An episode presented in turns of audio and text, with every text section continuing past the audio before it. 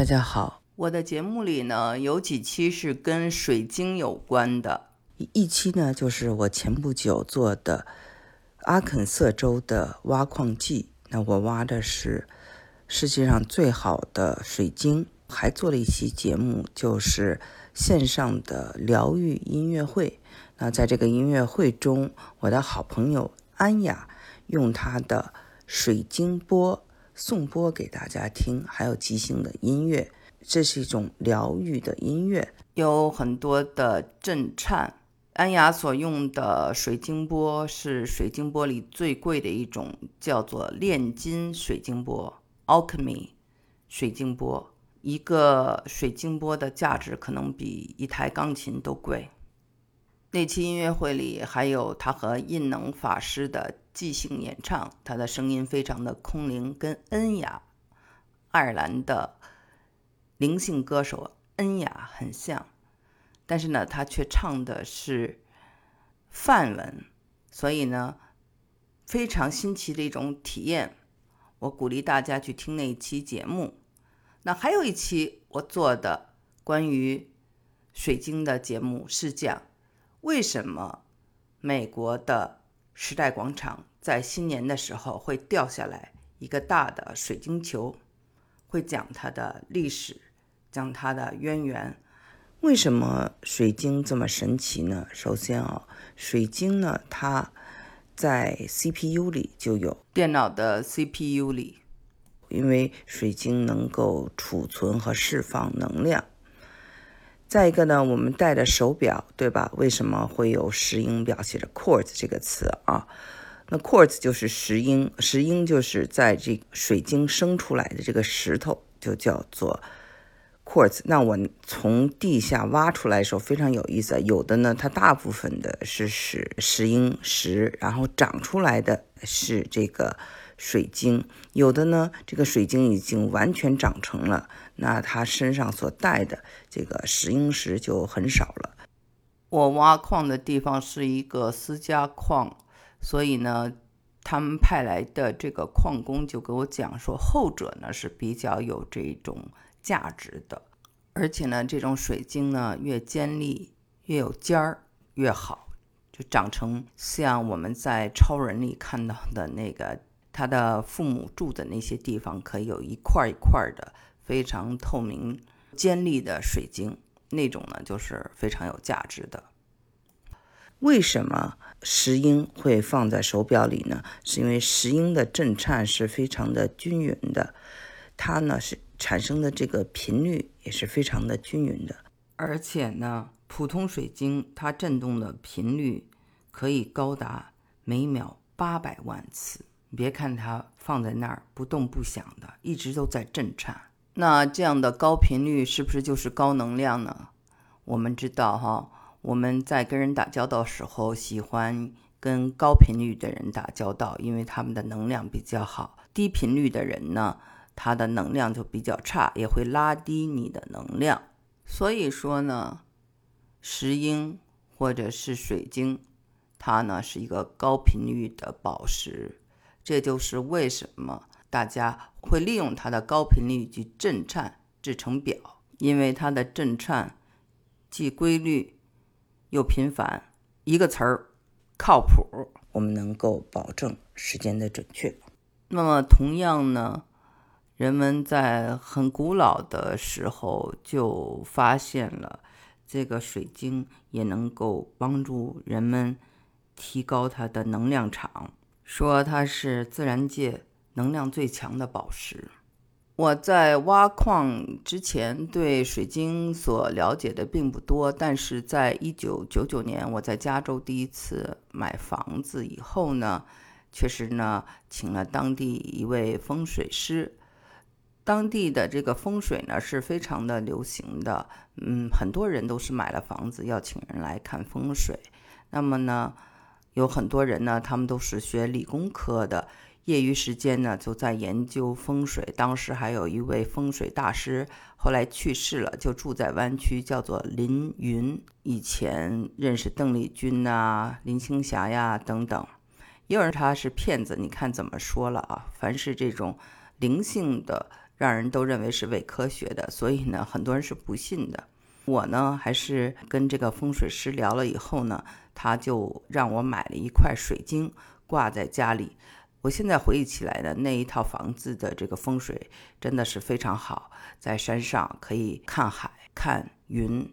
我在挖水晶的过程中，发现那个水晶呢，它还有自我疗愈的能力，是什么意思呢？就是它可以长，比如说它有一个这个破损的地方。它可以在这上面长，然后把这个破损的地方自动的修复。这个呢，我当然自己看不出来，是矿工呢，他可以指出这些地方，告诉哦，这个是自我修复过的。他以前可能有一个伤啊，或者有一个磕碰啊，或者由于这个地震造成了一定的挤压等等，他会给我讲这些。这种自我疗愈的功能，使得。各种文化啊，在古代的时候就开始使用水晶来疗愈了。那么还有的人呢，就在家里啊，不同的地方摆水晶，什么地方摆粉色的水晶、黄色的水晶、透明的水晶、紫色的水晶，都有不同的说法。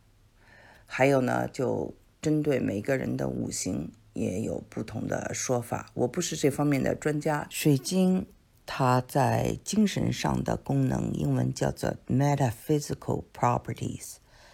metaphysical 就是形而上，properties 就是它的一些作用。我们都知道啊，有一个词叫做 crystal ball，就是你这个人有没有 crystal ball，就是一个水晶球，可以从水晶球里看到未来。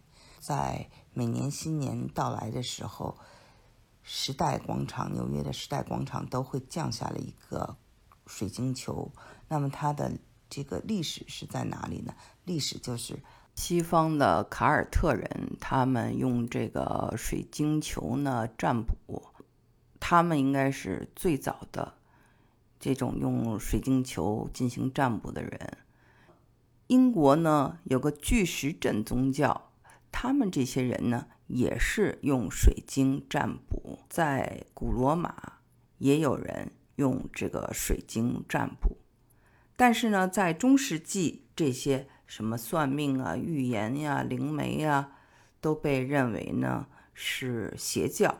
为什么是水晶球占卜呢？就是这个水晶啊，它呢就变成一个球的时候，它的这个信息全被收集在一起了。英国的数学家、天文学家和地理学家，他叫做约翰·德伊·张蒂。在这个伊丽莎白一世女王的这个时代呢，他做过这个科学顾问，他呢就花了很多的时间去研究这些炼金术。欧洲呢，他就一度流行看水晶，就凝视这个水晶球。所以呢，在新的一年也是用这个水晶球来展望未来。水晶啊。有这种展望未来，还有储存记忆的功能。水晶和石英其实呢就是一样的，只不过水晶是更纯粹的单晶体，那么呢，石英呢是带着一些杂质的多晶体。水晶的这个主要成分是二氧化硅，那我们知道这个二氧化硅。跟硅谷有些关系，因为这个硅可以用来做半导体、做芯片，所以呢，这就是为什么大家说水晶是带有记忆的，是可以储存东西的。那它确实应用在了这种电子工业里，所以呢，那个水晶啊，它呢就有这种增强记忆的能力。增强了这个记忆呢，你就可以。更加的意念集中，你的领悟力也好了，对吧？所以呢，它其实是一个增强一种生命力。所以呢，宝石啊放在家里头，他们认为还可以净化你的这个能量场。如何净化呢？我们听过一个英文词叫做 crystal clear，什么也没有像水晶那样的透明透亮了。所以呢，这个能量是比较纯净的。虽然呢有各种颜色的水晶，但是透明的这种白水晶呢，它还是属于水晶中的王者，因为它有聚焦、集中、扩大记忆，刚才我们说这些功能。